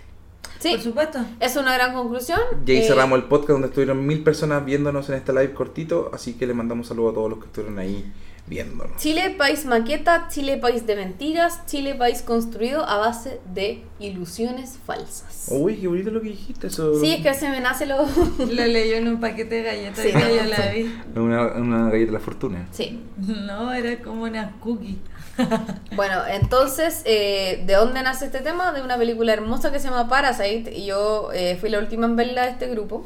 Osvaldo, ¿cuántas veces la he visto? Cuatro veces. Ya, yo la he visto una vez y tú una vez. Dos. Dos. La fuimos a ver juntas ayer. eh, totalmente recomendada. Se estrena el eh, jueves o el 6. Se estrena el jueves 6 de febrero. Ya. Vayan a verla. 6 de por febrero. favor. Creo, creo que, eh, a a propósito de este tema, creo que eh, Parasite es una película que es importante, no para uno darse cuenta de cosas, porque cuando uno está viendo Parasite dice, ya, ok, esto es la, verdad, digamos, esta es la realidad de lo que muestra la película, pasando por distintos géneros, pero creo que es una película que es importante porque a pesar de ser coreana, de Corea del Sur, se entiende perfectamente a cualquier nivel. Entonces eso es lo que encuentro que es perfecta de la película. Cuando una película la puede entender eh, cualquier persona en Tumbactú y en Santiago de Chile, eh, el cineasta logró su cometido y creo que en Parasite Bong Joon-ho creo que logra Crece un cometido con una película perfecta, creo yo. Y volviendo a la carrera que estudié, eh, hay dos personas que iniciaron esto. Se llaman eh, Shakespeare y Cervantes.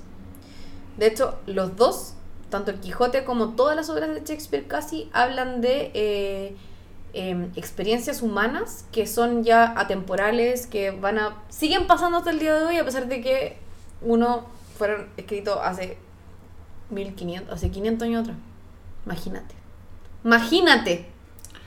Oye, pues, Imagínate tú. Por ejemplo, es que Shakespeare es que yo una, hice una comparación, dije que Romeo Santo y Shak- eh, Romeo Santo el, el Shakespeare actual. Sí, yo ahí llamé el Uber y me fui para la casa. Sí, Estábamos, dijiste, ya, todo suficiente. Dije, Pero- no, Gaby culiada, cállate. Es que tiene que ver con esto mismo que se te- como los dramas y las situaciones que aún vivimos.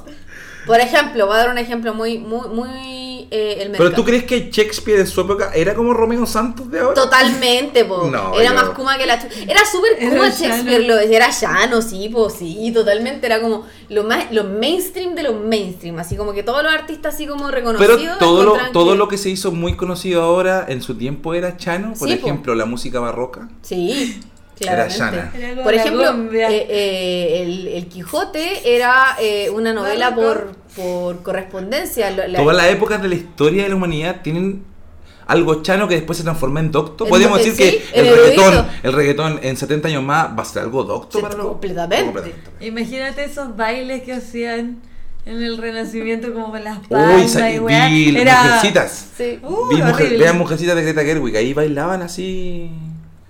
Y, y- y era la coreografía. Era como el meneíto. ¿Sí? Era el meneíto. Imagínate que Shakespeare escribió una obra que se llama Romeo y Julieta, que era como, mira, de partida Mercutio, ¿para qué, pa' qué más cola? Así como, ¡guau! ¿Sabéis A ver, qué? Con las plumas. ¿Sabéis Pero qué esa es la de Baz Luhrmann. ¿No? En, en tú le, lee la ¿Cuál? obra. ¿Mulan Rouge? No, Australia. la película. y Julieta. Pero Ah. Mercu- Mercutio aparece bailando en, Pero la- es que- en pero es Romeo que- y es Julieta que- real de Shakespeare, en la obra de es Shakespeare. que en la Romeo y Julieta que a mí me gusta, la de Leo. Sí, Leo DiCaprio. Y mi favorito es Y Mercutio. Porque sale ahí eh, travestido y me Sí. encanta. Oye, pero escúchame, hasta el 90, 90 hasta, hasta sea- el 2000, hacíamos que... Bueno, el 2000 después, H. Bahía nos llevó a hacer coreografía como en la época renacentista. No, no. Yo Sí. creo que al fin y al cabo estamos viviendo en la misma época, pero con distinta coreografía. siento... Yo de verdad siento, y espérate, y con esto quiero finalizar mi idea. Solamente quiero decir que la gente de Rancagua, siendo latinos, vive en la época de Renacimiento. Sí. Sí, No he salido de ahí jamás. Ran- Rancagua es el Florencia de Chile. Mm. Ahora lo creo, de verdad lo creo. ¿Qué tal Talca, París, Londres? Rancagua. Rancagua, París, Londres. En Rancagua tiene que estar el Da Vinci chileno, güey. Es Rancagua. El Da Vinci. Ah, no. El Da Vinci chileno. Porque nadie más nadie hace coreografía ahora, po. Si la última coreografía ver, real espérate. fue la Chepo. Espérate, yo vivo con una coreógrafa. No, No, me no, no, vengas no, no. a ningunear a los No, coreógrafos. no, no, pero, pero los coreógrafos que hacen coreografías para hacer bailes propios, pero Ángel Torres. que uno ponga una canción y que todo el mundo baile. Antes, antes se ponía, vamos a tocar Bach y todos bailaban la Ángel coreografía de Torres Bach, se po, Sí, po, sí, porque era como pum. Una weá de mierda. Bueno, yo, yo no caí en eso, yo nunca bailé una coreografía de este, nunca he bailado una, es que no he practicado deporte en grupo, no trabajo en grupo y menos bailo en grupo. Obvio, pues eh, eso Yo es. bailo sola, perrita. Yo Obvio, brillo sola. Y en cambio, por años, Y se entiende, po. por años intenté eh, entrar a barra en el colegio. Barra es lo mismo que Eso es cheerleader. cheerleader. Sí, antes mi época se llamaba barra. Nunca lo logré. Porque tengo un problema de descoordinación real. Pero yo juraba que no bailaba puedo bien. aplaudir y saltar al mismo tiempo. No, jamás, ninguna cosa. Eh, Yo una vez salí con una chica que era cheerleader.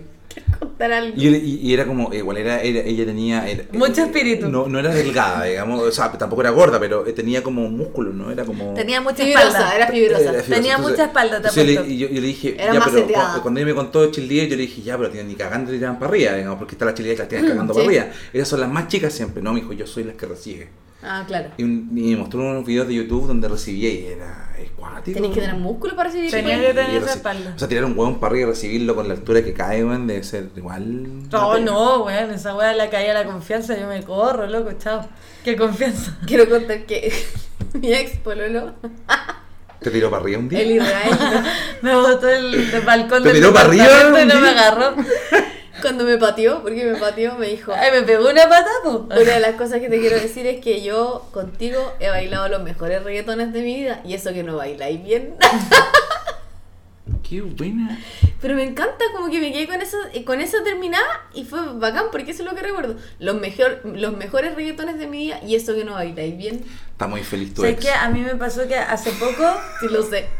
a mí me pasó que hace poco, por primera vez en la vida, me agarré a alguien bailando, porque yo nunca me agarraba a nadie bailando. Es a mí me difícil gusta eso, ¿no? bailar sola, weón, y que Ah, no se me acerquen. Yo sí me Pero como la Gaby nos llevó a una fiesta de mierda que a mí no me gustaba, yo prefería agarrarme un weón antes que bailar. Ya, pero y ¿qué- fue como una ¿Y sinergia. qué música estaban bailando? Disculpa Reggaetón Reggaetón. reggaetón. Pero es que era una fiesta asquerosa, asquerosa. No voy a decir dónde porque Pero la Gaby le te- hacen pero, canje, entonces ¿por no se le va a tú- cagar. ¿Por qué tú miras en ver una fiesta donde te comiste a alguien? Es que yo, yo, llevé a esa persona con esa Ah, intención. ya. No digamos que lo conocí ahí, que no nos habría pasado. ¿Es difícil agarrarse a una persona que uno conoce en un lugar de baile? No. Yo me agarraba a mucha gente en lugares de bailes. ¿Y cuánto- cuántos bailes?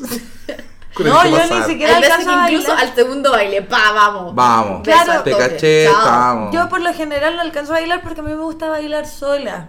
Pero Como el grupo primero- español. Como grupo español. Sí, exacto. Bueno, y- Cuando los sapos canten flamenco, weá. Sí. Pero. eh, por- Despídete. Despídete. Oye, Me encanta esa canción. Por otro lado, una vez, una vez estábamos con la Maki bailando en una fiesta a las dos, así muy cool, y yo le digo, mira, a mí me gusta él. Y le porque nosotras tenemos esa, esa como eh, costumbre de ponerle nombre a la gente que nos llama la atención. el chomba. El chomba, me gustó, me gusta el, el chomba, porque estaba con una chomba. Ok. No, espera, Y- y yo la quiero hacer un alcance en esto. A mí me gusta su amigo. No, yo quiero hacer un alcance en esto. A mí, que soy una persona de corta vista, digámoslo, no uso lentes y me tomo dos chelas y estoy cosida. Autochino. eh, me gustó un weón. Que era el amigo del chomba. Me gustó un weón y yo le decía a la Gaby, yo me quiero agarrar a ese weón. Yo le y dije, la "Me gusta el Gaby chomba". me dice, ya, a mí me gusta el amigo. ¿Cuál? ¿El chomba? Sí, el chomba. Ya, y de repente fuimos a bailar con ellos y muy fácil todo.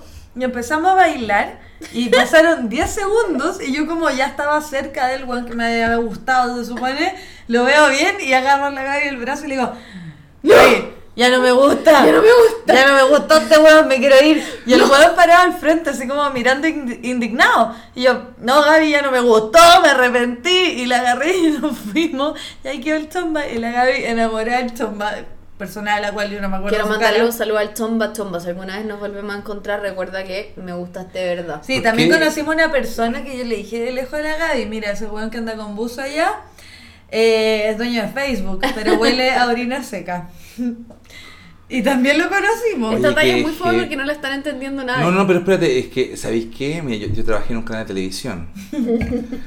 y, y yo. Donde yo la gente huele a orina hice- seca. Me hice muy amigo de, la, de, la, de la- las personas que trabajan en vestuario. Muy, muy amigo. No voy a decir la persona porque es famosa. Pero me decían que de repente llegaba esta persona, que llegaba al lugar de vestuario. Y, y, y una de las vestuaristas, que tampoco voy a nombrar claramente, eh, decía ya, que no, porque no, pues sí, no vamos a mojar el poto. Le, No, bien, le- puedo contar la interna, pero, pero eh, lo que pasó es que me decía, esta persona me viene a dejar sus pantalones, que claramente no las ha lavado, y se nota. Y me dice que por favor le planche el pantalón para salir al aire, y cuando le plancha el pantalón, le plaza la plancha, olor a orina. Eh, ¿Orina seca? Porque Orines. cuando uno le pasa la plancha, Huele a orina seca. y hay algo que está ahí que es una mancha y es orina, se siente el olor claramente. Entonces, imagínate que pega de la vestuarista que tiene que hacer esta pega de una persona que es famosa, más encima, oye, este weón, ¿cómo ganando la plata que gana, weón? De verdad se compra unos pantalones o viene con un Es que a lo pantalón mejor tiene un fetiche. Oye, ¿cuánto Orina llevamos? Llevamos una hora diecisiete. Ya, vamos a decir algo. Vamos a cerrar este podcast eh, con una pregunta. ¿Quién es el famoso que huele a orines? Usted, eh, si adivina, se va a ganar un premio auspiciado por eh, Son nuestros- dos.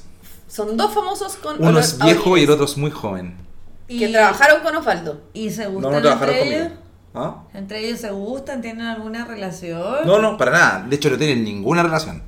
Ah, simplemente pertenecen a la Tengo un dragón que vive arriba. Tú trabajabas en la red. En la red había un programa que se llama Cada día mejor de Alfredo de la Madrid.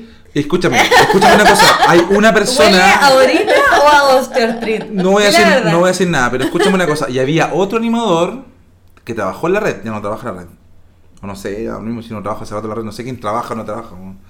Pero había otra persona que se escondía en el vestuario, en la oficina de vestuario, para no saludar al público, porque él decía que eran puro ordinarios. En vestuario. Adivine todo esto, escríbanos a eh, nuestros eh, Instagram personales, puede ser arroba soy Gabief, arroba guaripola o arroba guion bajo mala cosa. Eh, deberíamos, pronto vamos a tener un Instagram del podcast, pero falta todavía. pues. No, ¿qué yo creo que el, el Instagram del podcast van a ser el día es que nosotros estemos top 10. top 10, sí, top 10. No, que lata, incluso hay que lata. Sí, porque hay que estar preocupado. De qué un lata. Instagram nuevo, güey. Yo, yo me he intentado hacer otro Instagram. ¿Por ¿Para qué? No puedo mantenerlo. El otro Osvaldo. No, no, no, no, otro Instagram. Osvaldo. De hecho, Una vez, una vez tuve un programa. Osvalda. Una vez tuve un programa. bajo Osvalda. De hecho, ahora he pensado en hacer un, un podcast dedicado solamente a cine y me da paja porque tengo que eh, preocuparme de dos más encima. Nada, de dos podcasts. Sí, no. Mucho. ¿Sabes que yo también pensé en hacer otro podcast personal? De true crime, de crimen. Me gusta eso. Me encanta. me De hablar de crímenes reales y. Sí, la otra vez yo me quedé en la casa de la Gaby y me quedé dormida escuchando. Y ella estaba embarazada y él la asesinó. Y yo así como entre sueños Y y le como, abre el estómago. Es que y bueno, le sacó la guagua viva. Es que me quedo dormida escuchando Investigation Discovery. Sí, pero después el, no el- el doblaje me da sueño. Y después uno lo único que hace es entender. No. ¿Cómo Pero, te- pero espérate, Te Gaby, te encuentras con quedáis. cosas como raras y la Gaby ve esa juega, la Gaby ve esa No, pero te caes dormida con puro weá de asesinato. Obvio que tu cabeza, tu subconsciente, agarra eso, lo absorbe. Después prácticamente puedes matar a alguien. Por eso me dio vértigo. Y ahora tengo, ahora cambié el Investigation Discovery por eh, les voy a recomendar para, Discovery Kids. porque para- Uy, pensamos la misma weá. para la gente que no puede dormir, es un canal de YouTube que se llama eh, Sonidos de Mar con pantalla negra. Entonces tú lo pones en la tele y escuchas el mar y le pones. Yo quiero decir algo, eso es porque oficialmente a la Gaby le dio vértigo, se convirtió en una señora y ahora ve, escucha sonidos de mar para quedarse Para dormida y es parte de las chicas de Calypso. Ay, entonces podemos, De a poco. podemos cerrar este podcast con Y ahora tú te vas así como sin nada. ¿Pero por qué con eso? Chayanne. Pero es la peor canción de Chayanne. ¿Cuál? A mí- ¿Y cuál es la A mí mejor? me gusta el ¿Cuál- cover de los? Pacos. ¿Cuál? Me gusta el, el de los... Soy Paco Jalero. Eh, manejo No, armas de ah, fuego. perdón, ¿han visto esa canción Torero con una intro de, una, de un anime? También. ¿O eres A mí me impresionante? gustó mucho una vez alguien- Esa canción es una, un intro de anime. Me gustó mucho una vez que alguien escribió si acaso era ser, era vegano bailar torero de Chayanne. ¿Es vegano? no sé, pues. Que creo que está al mismo Bueno, nivel que el buen que preguntó si acaso la cocaína tenía gluten. Muy buena esa pregunta, Sí. weón. Está al mismo nivel. Answers. Yo Answers. Sí, está al mismo nivel. Si acaso es vegano bailar torero de ¿Puede. Yahoo Answer esa cuestión cuando güey le puso jajaja salud? Sí. Sí. Eh, fue también muy bueno. Oh, espérate, cachique. Weón, qué bueno que me dijiste que de ahí salió porque yo mm, llevo mucho tiempo, onda, años tratando de cachar de dónde mierda salió el jajaja saludos. Es de ahí, es de ahí. ¿En serio es de Es ahí? pero una pregunta, espérate, si yo sé la historia porque un momento me metí con esa historia caleta. Es una pregunta de alguien que preguntó una weá de música. Y como que y que le respondió abajo en Answer así como, ¿y por qué pregunta eso? Jajaja, saludos. Sí, sí. Es que espera, caché que yo tuve un pololo que eh, de- lo voy a buscar, lo voy a buscar, lo una voy a vez caché que estábamos acostados y este weón, yo le estaba hablando y él se estaba quedando dormido y yo claramente le estaba contando no sé qué mierda, no me acuerdo. Pero yo pensé que él me estaba escuchando y de repente escucho que me dice jajaja, saludo y empieza a roncar. Y yo como, oh, y al otro día le conté y hasta el día de hoy lo veo con Es el jajaja, ya, saludo. ya, aquí está, aquí está, espérate, espérate, aquí lo tengo, lo tengo, lo tengo. Ay, perdón, que lo perdí. Pero le voy a tener que Es contar. que, ¿sabes lo que pasa? Es que lo, lo- lo que pasa es que el origen del meme es muy chistoso porque tiene que ver con. y de- vamos a cerrar con esto, ¿cierto? Ya mientras tú lo buscas. Espero. Si usted últimamente le habla a su ex, cualquier ex, contéstele, jajaja, saludos, nada más. Bueno, a mí me lo más le van a volver a hablar en la vida. A mí me lo contestó mi ex antes de que fuera mi ex. Y obviamente esa relación no perduró. Obviamente ahora es tu ex. Obviamente se convirtió en mi ex porque, bueno, qué bueno. Siempre salen los ex en No, esta- pero no. podcast. me- esto, esto preguntó una persona, esto fue lo que preguntó una persona en Yahoo Preguntas. Ya. Preguntó, ¿Nietzsche y nihilismo? Esto todo en una pregunta en ¿Cómo pregunta. Nietzsche? Nietzsche y Nietzsche. nihilismo. Nie- Nietzsche. Nietzsche. Nietzsche. Ah, Nietzsche. Nietzsche. Y nihilismo. Dice- como, como, eh, Perdón, si es ahí, perdón, como, perdón, bueno, si es ahí. Hola, la, la- la Yo pregunta. pensé que estaba hablando en ruso. Nietzsche y Nietzsche. Nietzsche, perdón, Nietzsche y nihilismo. Dice, anteriormente pregunté sobre algún libro para entender el nihilismo. Me respondieron que Nietzsche, Nietzsche. Nietzsche ya bajé todas sus obras, pero ¿cuál me ayudaría más a entenderlo? Esta fue la pregunta. Ya. Y una persona le respondió lo siguiente, y que fue la pregunta que tuvo más retweet, dice, ¿y por qué quieres saber eso? Ja, ja, ja, saludos. ¿Por qué quieres saber del nihilismo? Sí. Ay, qué Y terrible. la persona respondió, ¿y para qué quieres saber de eso? Ja, ja, ja, saludos. Esa fue la respuesta que tuvo más como likes, entre comillas. No sé si hay likes en... Fácilmente podría haber sido la mamá de un pololo que tuve. Porque yo una vez me fui de vacaciones con ellos. ¿Cómo se dice? ¿Nietzsche? Nietzsche, por la chucha, Nietzsche. no puedo. Amigos, es Nietzsche, es Yo una vez me fui de un vacaciones. filósofo que se llama Nietzsche. Yo una vez me fui de vacaciones con un pololo que tuve y su ¿Con familia. Nietzsche? Y estaba leyendo un libro de Nietzsche, más allá del bien y el mal. Y su mamá me lo escondió. Me lo escondió. Y su papá me pasó un libro de Kant y yo así como... Uh, ¿Qué hice al venir a este el- lugar del infierno? Kant es lo contrario de Todo lo. Sí, contrario, lo. Qué increíble, man. Ya, oye, estuvo muy erudito este podcast y a la vez muy estúpido. Oye, gracias a todos los que no han escuchado eh, Ja, ja, este ja, día. saludos. Ja, ja, ja, saludos. ¿Y por Ahora- qué- ¿Y por qué quieres saber eso? Es que le voy a contar a este, esta persona de dónde salió esa wea que me dijo dormido, que yo creo que ni él lo sabe.